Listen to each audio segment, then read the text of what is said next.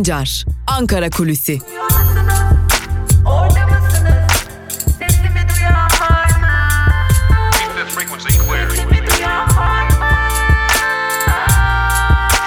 Özgürüz Radyo. Özgürüz Radyo. Ankara Kulisi'nden ve haftanın 3. gününden günaydınlar. Merhaba sevgili dinleyiciler. Evet yine bir haftayı adım adım noktalıyoruz. Yine bir haftayı iktidarın yarattığı suni gündemlerle geçirmeye devam ediyoruz. Oysa e, Türkiye'nin kendi çok çok önemli gündemleri olmasına rağmen iktidarın yarattığı suni gündemlerin peşine takılıyoruz. Tabi burada sadece iktidarın yarattığı suni gündemler demek olmayacak bir de Fransa'daki e, sağcıların yarattığı gündemler var. Sadece Fransa'daki değil Avrupa'daki e, sağcıların da kendi gündemlerini dayatması da söz konusu ve bu gündem dayatması bizi de etkiliyor. Charlie Hebdo'nun e, bir karikatürü muhtemelen bugün bu karikatürü zaten çok tartışacağız. Cumhurbaşkanı Erdoğan'ın tam da partisinin grup toplantısında konuşacağı günün e, öncesinde Charlie Hebdo kapağına Cumhurbaşkanı Erdoğan'ı taşıdı ki bana kalırsa pespaye ve rezil bir çizim. E, bunun adı karikatür bile değildir. E, Türkiye'de misvak neyi yapıyorsa Charlie Hebdo'da e, Cumhurbaşkanı Erdoğan'ı kapağına taşıyarak bunu yapmış. E, bunun başka da açıklaması yok. Rezil pespaye bir çizim ama e, şimdi tabii gündemi bunun üzerinden e, şekillendirme çabası açısından baktığımızda da yani e, Charlie Hebdo'nun kapağı üzerinden gündemin şekillendirilmesi ya da e, Fransa'da İslam düşmanlığı var noktasında şekillendirilmesi ya da dolar yükseliyorken, enflasyon yükseliyorken, işsizlik yükseliyorken bunları konuşuyor olmamız ne kadar doğru sorusu ayrı bir konu. Ama e, bunları konuşmaya devam edeceğiz, devam edecekmişiz gibi de görülüyor. Ama Biraz bu konunun dışına çıkalım. Bugün zaten e, Cumhurbaşkanı Erdoğan da bu konuya dair e, açıklamalar yapacak, sert tepkiler verecek. Bunu biliyoruz. Bunu gün içerisinde de e, ve yarın da Özgürüz Radyo'dan sizlerle paylaşacağız. Ama e, iktidar muhalefeti peşine takmayı yine başardı, yine becerdi. İyi Parti, CHP MHP ve AKP'nin de e, yaptığı açıklamayla hatta HDP her ne kadar o bildiriye imza atmasa da meclisteki bildiriye imza atmasa da grup toplantısında yaptığı açıklamayla e, aslında iktidarın e, peşine takılmayı başardılar. Bir yeni kapı ruhundan bahsetmiyoruz elbette ama bir yeni kapı durumu aslında yaratılmış oldu. Macron gerginliğinde Erdoğan aslında bir yerde amacına ulaştı tüm Türkiye'yi konsolide etti. Tabi Fransa'daki e, gerçekten de akıllara ziyan sözler, akıllara ziyan paylaşımlarla e, sağcılar da bu e, dümene e, istemeyerek de olsa ya da isteye isteye bilmiyoruz ama su taşıdılar. Geldiğimiz durum bu.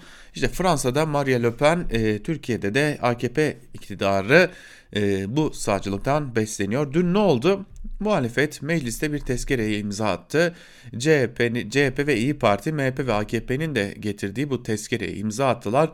E, Fransa'yı İslam düşmanlığı yapmakla suçlayıp kınadılar.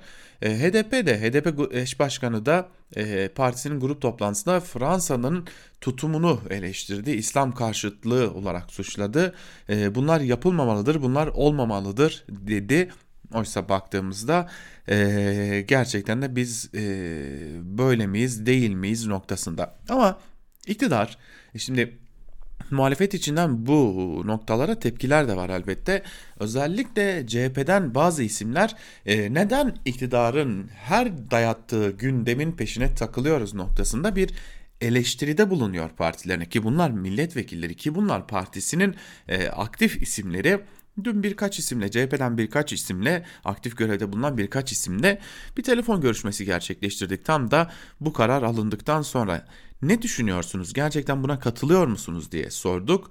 Ee, birkaç isim özellikle e, ki kendilerinden e, kendileri de CHP adına söz söyleme yetkisine sahip insanlar. Yani e, parti de bu insanlara bu söz söyleme yetkisini veriyor ama e, kendilerinin dikkat çekici bir eleştirisi var. Partilerine de kendilerine de muhalefete de eleştirileri var.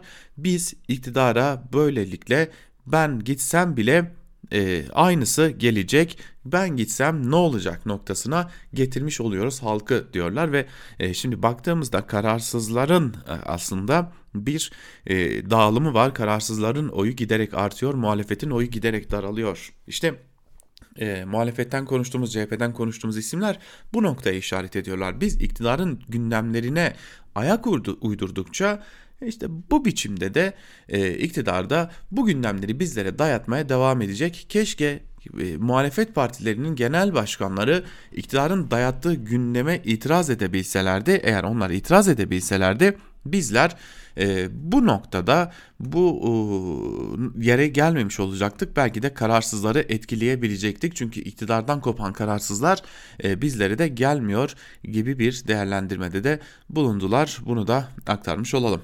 Öte yandan bir diğer konu malumunuz kur. E, artık iktidar e, dövizle, dolarla, euroyla mücadeleyi bir köşeye bıraktı. Bunu artık kabullendik. Artık bunu muhalefet de söylüyor, iktidarın kendisi de söylüyor. Artık rekabetçi kur noktasına getir gelinmiş durumda. Tabi e, ilk başlarda Berat Albayrak'ın yaptığı rekabetçi kur açıklaması e, ne biz tarafından ne biz gazeteciler tarafından bunu bir öz eleştiri olarak da söyleyebilirim. Ne de e, aslında muhalefet tarafından anlaşılamadı. Sadece birkaç iktisat profesörü gazetelerin gazetelerdeki köşelerinde değindiler. Bu kurlar, bu seviye artık Türkiye'nin e, alıştırılacağı seviyeler haline geldi. Bu bir iktidar politikasıdır. Bu böyle devam edecek. İktidar bunu normalleştirmeye çalışıyor diyerek aslında önemli uyarılarda bulundular. Tabii e, daha sonra bu işin farkına varıldı, bu durumun farkına varıldı ve e, neler olduğu gözlemlendi. Artık kur ile bir mücadeleye, kurla bir savaşa girilmeyecek. En azından 2021 yılına kadar kur ile herhangi bir mücadele gerçekleştirilmeyecek. Bu kesin çünkü 2021 yılına kadar ya da ABD başkanını seçene kadar e, kur ile iktidarın herhangi bir mücadelesinin olması beklenmiyor. Zaten elde de yeteri kadar kaynak yok bu noktada. Ama ilerleyen zaman dilimlerinde elde yeteri kadar kaynak olur ve e, jeopolitik riskleri azaltma fırsatı ele geçirilirse iktidar açısından e, bu değerlendirilecek. Tabii yine iç politikadaki durumla da değerlendirilecek. Ama muhalefetten hem HDP'den hem de CHP'den ekonomist e, ya da ekonomi konusunda e, ihtisas yapmış milletvekilleri şunu söylüyorlar. Türkiye artık bu kur seviyelerinde yaşamaya alıştırılacak en azından bir süre zira kurun bu seviyeden aşağı gelmesi çok kolay olmayacak. Ne Merkez Bankası'nın elinde yeteri kadar e, mücadele aygıtı var ne de iktidarın bu saatten sonra buna niyeti var noktasında iktidar artık rekabetçi kur adıyla bu kuru Türkiye için normalmiş gibi gösterme çabasına girişecek diyerek de e, aslında birkaç gün önce iktisatçıların söylediği birkaç iktisat profesörünün söylediğini muhalefette bugünden itibaren söylemeye başladı. Kısacası artık Türkiye'de dövizle mücadele, kurla mücadele bir süreliğine durdurulmuş durumda. Bizler bir süreliğine artık tamamen e, yüksek kurla yaşayacağız. Önce ABD seçimleri ardından 2021 yılı ve tabii ki Türkiye'nin ne zaman seçime gideceğine göre de bu döviz kurlarıyla yaşamaya alışacağız gibi görülüyor. E, muhalefette bunu dile getiriyor diyelim ve Ankara kulisini noktalayalım. Bugün e, İyi Parti grup toplantısını ve AKP grup toplantısını takip, takip edeceğiz. Öte yandan Meclis Plan ve Bütçe Komisyonu'nda da e, görüşmeler devam ediyor. 2021 bütçesi devam ediyor. Bu konuyu da yine Ankara'da takip edeceğimiz konular arasında belirtelim. Türkiye-Fransa arasındaki daha doğrusu Erdoğan-Macron arasındaki gerginliği de gün içerisinde takip edeceğimizi belirtelim ve Ankara kulisini noktalayalım. İlerleyen saatlerde haber bültenleriyle sizlerle olacağız. Özgürüz Radyo'dan ayrılmayın.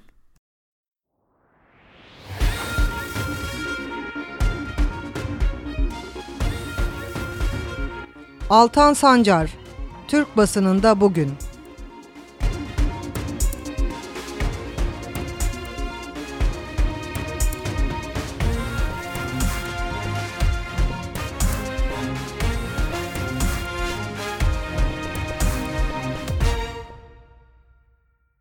Günaydın sevgili dinleyiciler. Evet, Türkiye basınında bugün programıyla hafta içi her gün olduğu gibi bugün de sizlerleyiz ve yine Türkiye basınından özetleri aktaracağız. Programımızda neler olacak? Gazete manşetlerine bakacağız. Neler var? Bugün gazeteler hangi manşetlerle çıktı? Bu sorunun yanıtını arayacağız. Ardından da günün öne çıkan bazı yorumlarını yine siz değerli Özgürüz Radyo dinleyicileriyle paylaşıp güne haberdar olarak başlamanızı sağlamış olacağız. Şimdi gazete manşetleriyle başlıyoruz. İlk gazetemiz Bir Gün. Sattılar, savdılar, borcu katladılar manşetiyle çıkmış. Bakalım neler aktarılıyor. Dolar dün 8.20, avro ise 9.69 TL ile yeni rekor kırdı. 18 yıllık AKP iktidarı dönemindeki iflasın fotoğrafı da netleşiyor. 1986'dan 2002'ye kadar hazinenin kasasına giren özelleştirme geliri sadece 8.1 milyar dolardı. Rezerv ise 27.1 milyar dolara ulaşmıştı. AKP iktidarı boyunca Cumhuriyet tarihinin en büyük özelleştirmeleri gerçekleştirildi. Limanlardan fabrikalara, Türk Telekom'dan TÜPRAŞ'a her şey yok pahasına satıldı. Bu satışlardan devletin kasasına 62.3 milyar dolar girdi. Buna rağmen kasada bugün 16 milyar dolar bulunuyor. Bugün elde kalan varlıkların tümü Türkiye Varlık Fonu'nda toplanıyor ve bu varlıklar teminat gösterilerek borçlanmaya devam ediliyor. Varlık fonu Sayıştay denetiminin dışına çıkarıldığı için toplam borcunun ne olduğu bilinmiyor. Erdoğan'ın her konuşmasında bitik bir ülke devraldık dediği 2002 yılında Türkiye'nin dış borcu 113.9 milyar dolardı. Bugün ülkenin dış borcu 307 milyar dolar artarak 421 milyar dolara yükseldi.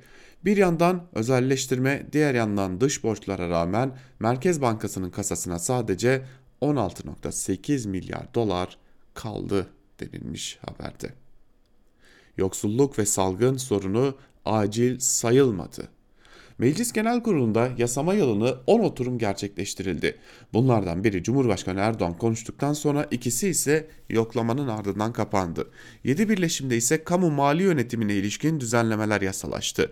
Bu düzenleme ile fonksiyonel bütçe sınıflandırması kaldırıldı. Muhalefet partileri ise 21 gündem önerisi sundu. AGP ve MHP'lilerin reddettikleri gündem, gündemler arasında salgın hastalığın ülke ekonomisine etkisinin azaltılması, ataması yapılmayan öğretmenler, emekliler ve yargı mensuplarının sorunları ile sağlık hizmetlerinde meydana gelebilecek aksaklıkların araştırılması talepleri yer aldı denilmiş ayrıntılarda. Tabi buradan da her zaman olduğu gibi şunu görüyoruz. Meclisi AKP iktidarının bir e, adeta noter kurumu olarak kullanmaya devam ediyor AKP. Sadece burada kullanılan e, bu sadece buradaki amaç şu e, geçmesi gereken yasalar geçirilsin gerisi halledilir. Cumhuriyetle devam edelim. Cumhuriyetin manşetinde ise atalarımız kurarken izin almadı sözleri var. Ayrıntılara bakalım. İktidarın Cumhuriyet Bayramı kutlamalarını izne bağlaması tepki çekti. CHP tüm teşkilata coşkuyla kutlama talimatı verdi. Genel Başkan Yardımcısı Torun, atalarımız Cumhuriyeti kurarken izin almadı, biz de kutlarken izin almayacağız dedi. İyi Parti Grup Başkan Vekili Lütfü Türkan, AKP iktidarı boyunca ulusal bayramların daha az coşkuyla kutlanması için bahaneler yaratıldığını söyledi. Türkan, en sessiz şekilde nasıl kutlanır diye program yapılması Türk milletini rahatsız ediyor dedi. İçişleri Bakan Yardımcısı çataklı kısıtlamaları eleştirenleri Atatürk düşmanlığı ile suçladı. Çataklı salgın göz önünde bulundurularak programlar kutlama komitelerince belirlenecek, Cumhuriyet sevgisini Atatürk düşmanlarından öğrenecek değiliz denilmiş. FETÖ sarsıntısı başlıklı bir diğer habere bakalım. İyi Parti'nin 81 il başkanı İstanbul İl Başkanı Kavuncu'nun FETÖ'cü olduğunu iddia eden Ümit Özdağ'ın ihraç edilmesi için genel merkeze dilekçe verdi. Başkanlar Kavuncu'ya yapılan bu haksız saldırıya karşı irade beyanı ortaya koyuyoruz dedi. İstanbul Cumhuriyet Başsavcılığı Özdağ'ın iddialarına ilişkin Kavuncu hakkında soruşturma başlattı. Kavuncu soruşturma başlatıldı, başlatıldığını memnuniyetle öğrendim. Yüce Türk yargısına yardımcı olmak ve iftiralara cevap vermek için hazırım paylaşımını yaptı. Bu arada 81 il değil 80 il e, aslında bu dilekçeyi verdi. Burak Kavuncu zaten e, soruşturma başlatılsın diye e, dilekçe vermişti. Burak Kavuncu kendisi için bir daha dilekçe vermediğine göre 80 il. Çünkü bize gelen haberde 80 il üzerinden. Devam edelim. Bir diğer gazeteyle devam edeceğiz. Ee, Evrensel Gazetesi'ne geçeceğiz şimdi. Evrensel Gazetesi'nin bugünkü manşetinde ise istihdam diyerek güvencesizlik dayatıyorlar sözleri var. Bir de komisyondan geçen o güvencesizliği meşru hale, yasal hale getiren düzenleme var tabi. Ayrıntılara bakalım. Türk İş'e bağlı sendikalara üye işçiler birçok ilde yaptıkları eylemle AKP'nin işçilere güvencesizlik dayatan yasa teklifini protesto etti. İstanbul'dan Ankara'ya, İzmir'den Diyarbakır'a kadar birçok ilde eylem yapan Türk İş'e bağlı sendikalara üye işçiler 25 yaş altı ve 50 yaş üstündeki işçilere istihdam kolaylığı sağlayacağı iddia edilen düzenlemenin aslında kıdem ve ihbar tazminatının ortadan kalkmasının sendikasızlaşmanın ve güvencesizliğin önünü açtığını belirtti. Hükümetin öncelikle kayıt dışı çalışmayı önlemesi gerektiğini belirten açıklamada istihdamı araştıracağız deyip işçiler güvensizliğe, sendikasızlığa mahkum edilemez. İşçiye ölümü gösterip sıtmaya razı olmaları beklenerek işsizlikle mücadele edilemez. İşçinin bu düzenlemeye vereceği yanıt mücadeledir denildi. Tabi e, Türk işine ne kadar güvenilebilir o da ayrı bir tartışma. Artış sürerse bu kartopu çığa dönüşür. Türk Tabipleri Birliği Hekim, Aile Hekimliği Kolu üyesi Doktor Emrah Kırımlı İstanbul'da 10 Ekim'den bu yana vaka artışının kesintisiz olarak sürdüğünü belirtip İstanbul için Nisan ayı rakamları 3 ile çarpın dedi. Kırımlı İstanbul için bu artış sürerse kar topu gibi dö çağa dönüşür uyarısında bulundu. 76 yaşında şekeri, kalp hastalığı, tansiyonu olan hastasına yetersiz geldiği için grip aşısı yapamadığını belirten Kırımlı soruyor. Aşı yapmadığınız insanlar 3 ay sonra influenzadan ölürse ben bunu nasıl taşıyacağım? Hekim olarak bunun kendisi için vicdani bir yük olduğunu anlatan Kırımlı bu Sağlık Bakanı için de olmalı demiş. Tabi öyle mi? Elbette ki değil. Daha önemli konular var. E, aman sağlıkçıların istifası engellensin de aman sağlıkçılar görevden ayrılamasın da gerisi bir şekilde çözülür.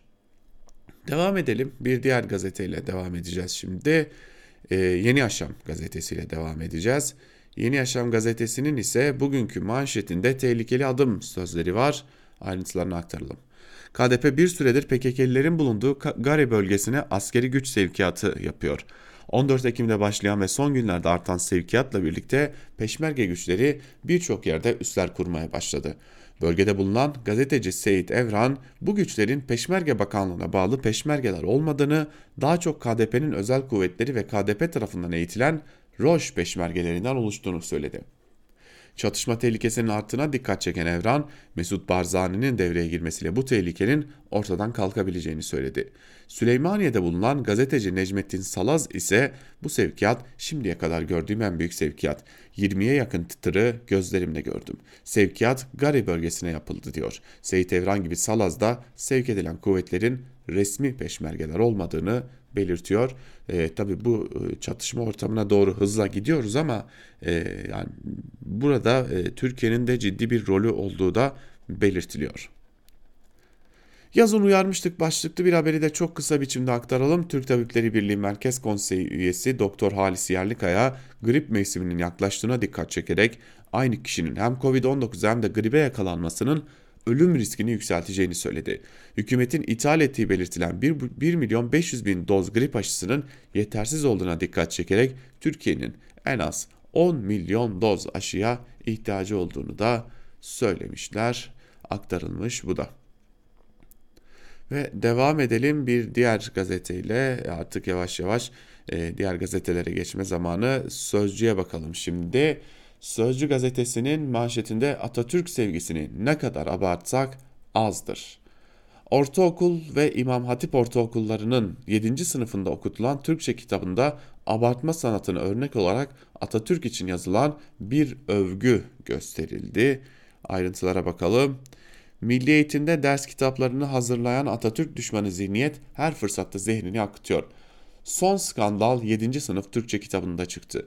Kitapta Peyami Safa'nın Atatürk'ümüz adlı övgü dolu yazısı verilerek çocuklardan abartma ve duygu kelimelerini bulması istendi. Yani ünlü yazar Peyami Safa'nın Atatürk'ünün ölümünden bir gün sonra kaleme aldığı yazı malum zihniyet tarafından abartı olarak nitelendirildi. Oysa bu ülkenin ve Cumhuriyet'in kurucusu Atatürk'ü ne kadar övsek azdır denilmiş. Keyif çayı değil, borç kuyruğu. İktidar halka çay paketi atıp keyif çayı bu iç diyor ama geçinemeyen vatandaşta keyif yok, borç var. Dün Söğüt Özü'ndeki Ankara İcra Mahkemesi'ne gittik. Borçlular kapıda kuyruk olmuştu. İcralık vatandaşlarla konuştuk. Hepsi isyandaydı. CHP'li Gürsel Tekin 2018'de 18 milyon icra dosyası sayısı 23 milyona ulaştı diyerek sorunu özetledi. Sözcü'nün de e, aktardıkları böyleydi. Evet, Sözcü gazetesi de bugün e, iki haberde birinci sayfasında ağırlıklı olarak yer vermiş. Şimdi Karar Gazetesi ile devam edelim. Kendi görüşme katılmıyorum manşetiyle çıkmış Karar Gazetesi. Cumhurbaşkanına eve ekmek götüremiyoruz sözleriyle seslenen Malatya Minibüsçüler Odası Başkanı Mesut İnce bu bana abartılı geldi al keyif çayı iç cevabı almıştı. Türkiye'nin gündemine oturan diyalog hakkında ilk açıklamasında AKP üyesiyim kırıldım diyen İnce dün ise Anadolu Ajansı kamerasının önüne çıktı. Elindeki bir metni kekeleyerek okuyup sözlerim çarpıtıldı eve ekmek götüremiyoruz sözünü mecazen kullandım diye kendi kendini tekzip etti. Bu hep böyle oluyor farkında mısınız? Anadolu Ajansı bir düzeltme kurumu haline gelmeye başladı.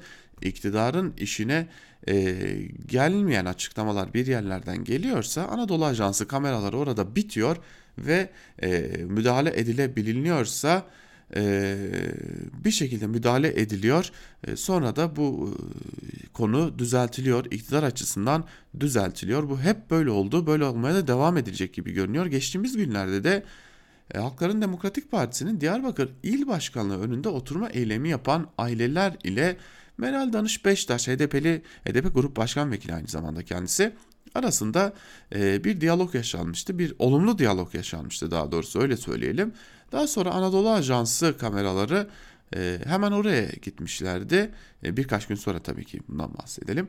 E, birkaç gün sonra oraya gittiklerinde Anadolu Ajansı kameraları konuşan aileler bir anda e, biz e, kendisinin ne demek istediğini anlamadık.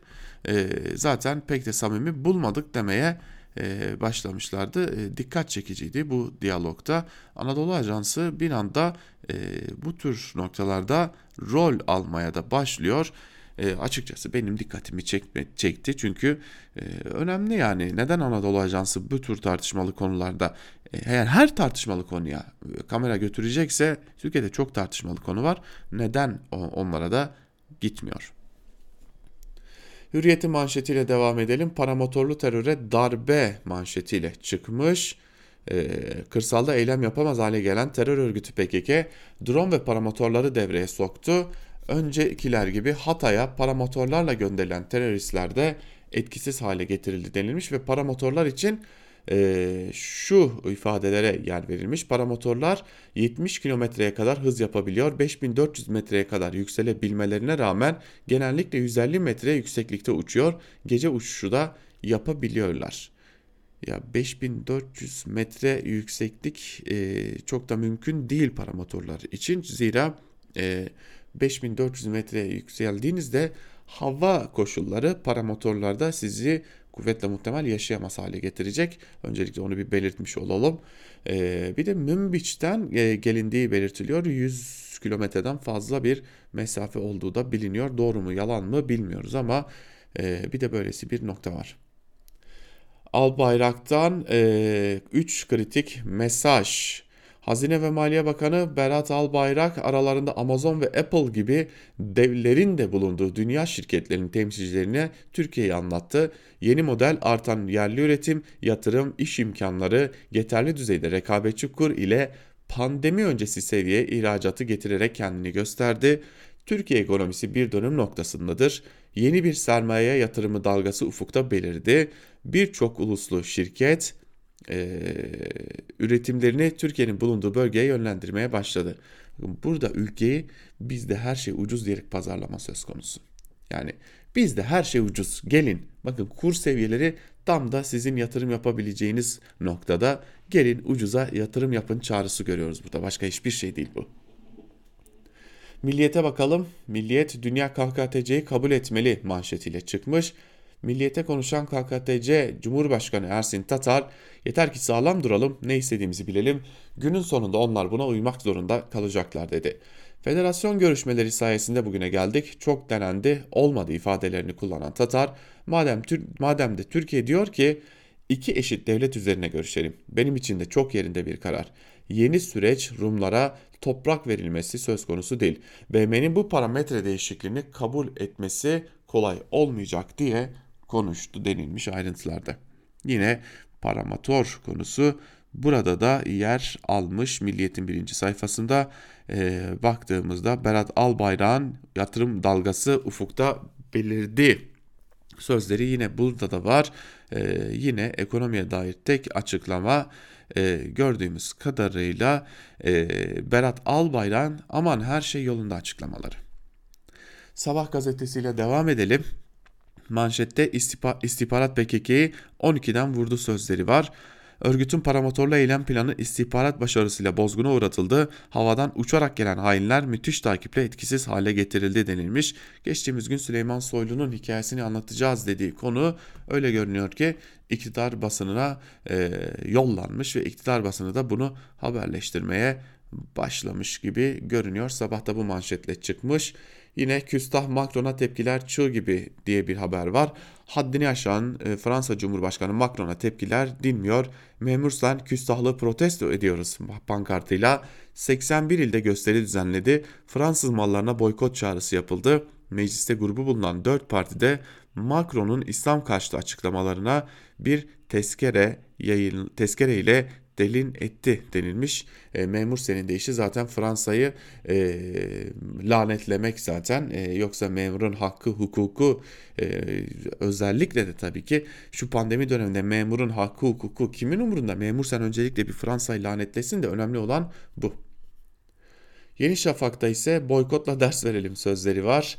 İslam düşmanlığı ve nefretin Avrupa'daki merkezi haline gelen Fransa'ya boykot çağrıları büyüyor. Büyük ve küçük şirketler, esnaflar Fransız ürünlerini satmazsa, vatandaşlar da tüketmezse Macron'un gün geçtikçe küstahlaşan faşizmine önemli bir ders verilecektir.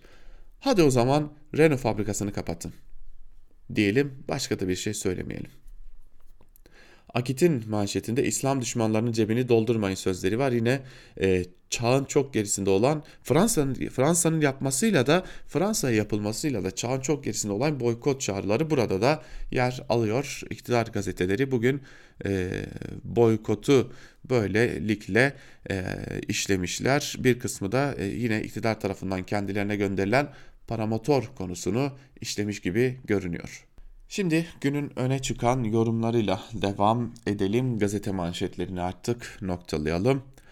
Ee, ilk olarak Çiğdem Toker'in yazısına bakalım. Sözcüdeki yazısında BOTAŞ'tan büyük ihale başlıklı bir yazı kaleme almış daha doğrusu. Ve yazısının bir bölümünde de şunları kaydediyor. Adalet Bakanlığı cezaevlerinde Çevre ve Şehircilik Bakanlığı ile TOKİ Toplu Konut ve Millet Bahçesi'nde Sağlık Bakanlığı da geçtiğimiz aylarda yeni nesil şehir hastaneleri ihalelerinde hep pazarlık usulünü tercih ediyor. Kamu ihale yasasının 21B maddesi aralarında salgın hastalığın da yer aldığı acil ve olağanüstü durumlarda bu yöntemin kullanılmasını mümkün kılıyor. Bu yöntemin diğer usullere göre avantajı hızlı hareket, çabuk sonuçlanma pazarlık usulü yapılan büyük ihaleler kervanına BOTAŞ da katıldı. BOTAŞ sayfasında ihale ilanları arasında görünmüyor ama 19 Ekim'de Ambarlı Pendik Deniz Doğalgaz Boru Hattı'nın iyileştirilmesi ihalesi pazarlık usulüyle yapılmış. Yaklaşık maliyet 324 milyon 845 bin 67 TL 78 kuruş. Ulaştığım bilgilere göre davet edilen firmalar ile teklifleri şunlar.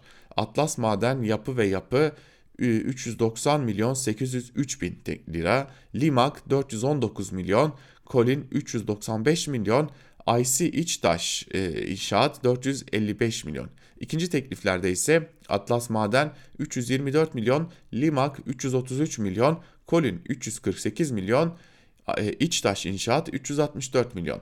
Yaklaşık maliyet ile en düşük teklif arasındaki farkın önceki büyük ihalelerle kıyaslandığında oldukça düşük olduğu dikkat çekiyor. Bu tabloda en uygun teklifi vermiş olan Atlas Maden Artı Yapı ve Yapı ortaklığıyla BOTAŞ'ın ihale sözleşmesi imzalayıp imzalamadığı bilgisine ulaşamadım. Belki bu vesileyle hem ihalenin sonucu hem de yapılacak işin niteliği konusunda kamuoyunu aydınlatacak bir açıklama yap, açıklama yapılabilir mi? İki firmalı ortaklıkla ilgili bir detayı daha önce de bir ihale vesilesiyle yazarak sordum.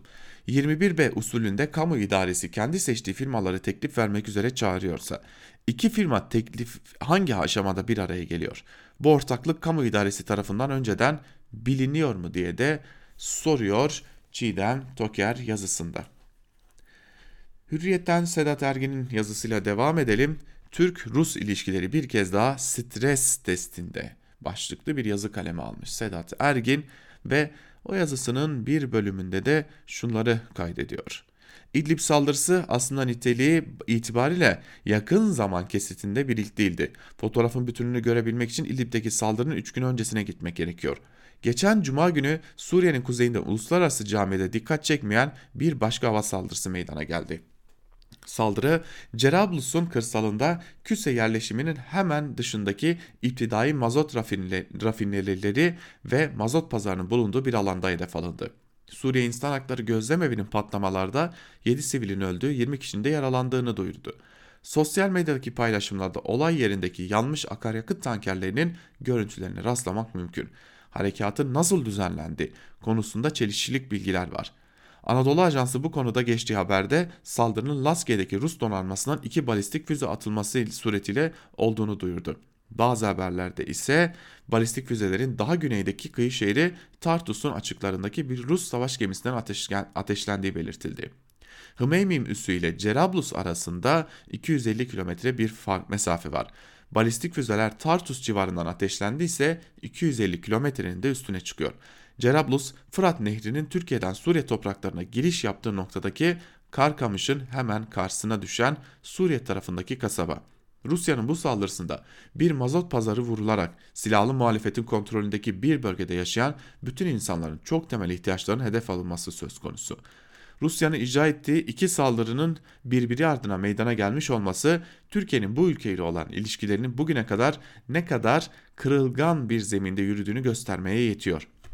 İki ülke arasındaki ilişkilerin Dağlık Karabağ'daki çatışmalarda Türkiye'nin Azerbaycan'a verdiği kuvvetli destek nedeniyle bir basınç altına girdiği bir dönemde Rusya'nın yaptığı bu hamlelerle Suriye'yi de bir karşı ağırlık olarak bu sürece ilişkin denkleme yerleştirdiğini söylemek mümkün.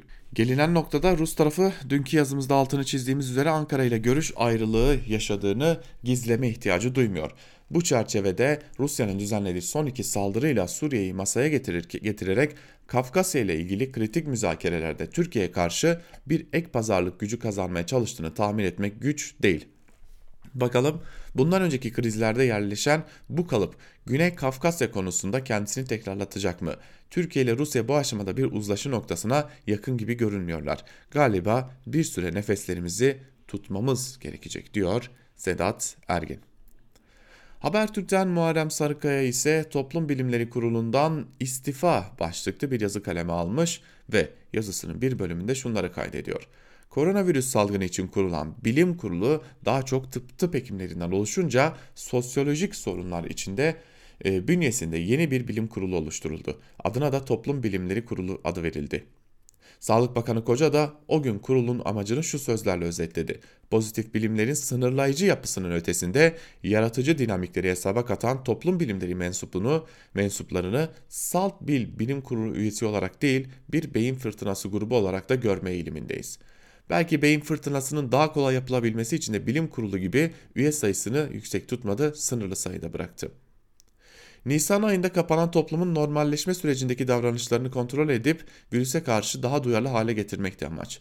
Bu amaçla Türkiye barometresinin çıkarılması için çalışma yapılması, atılacak tüm adımlarına kamuoyu yoklaması ile belirlenen bu parametreler kapsamında ele alınması kararına varıldı. Ancak Toplum Bilimleri Kurulu'ndaki faaliyetler öyle tam da istendiği gibi ilerlemedi. Dünya Bankası'nın barometre araştırması ve sonuçlarının tahlili için 1.1 milyon Türk lirası ile destek kredisi verdiği çalışma için ihale açılamadı. 3 kamuoyu araştırmasının birlikte yapılması sonrasında barometrenin yüz yüze araştırmalarının yapılmasına karar verildi. Kurul üyeleri de buna sıcak baktı çünkü her bir aşaması yeni bir bürokratik süreci gerektirdiği için üçünün bir arada tek seferde gerçekleşmesinde fayda görüldü. Kamuoyunun tüm yönleriyle koronavirüs konusuna yaklaşımını ortaya koyacak Türkiye Barometresi araştırmasının yüz yüze yapılması iptal edilmedi ancak daha ileri bir tarihe ötelendi. Aktarıldığına göre bu gelişmeler Toplum Bilimleri Kurulu'nun iletişim alanında Türkiye'nin önde gelen isimlerinden Profesör Doktor Bülent Çaplı'yı rahatsız etti. 3 hafta önce kadar önce bilim kurulundan ayrıldı. Profesör Doktor Çaplı ayrılışını da öyle kırgın bir şekilde gerçekleştirmedi. Toplum Bilimleri Kurulu'nda birlikte çalıştığı arkadaşlarını telefonla arayıp ayrılma kararını iletti.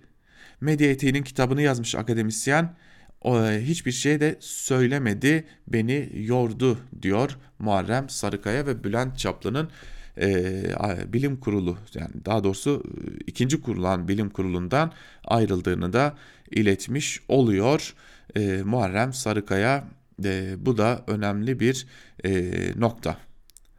Devam edelim. E, Kemal Can'la devam edelim gazete duvardan. E, iktidar muhalefete değil gerçeklere yeniliyor. Başlıklı bir yazı kaleme almış Kemal Can ve yazısının bir bölümünde şunları kaydediyor.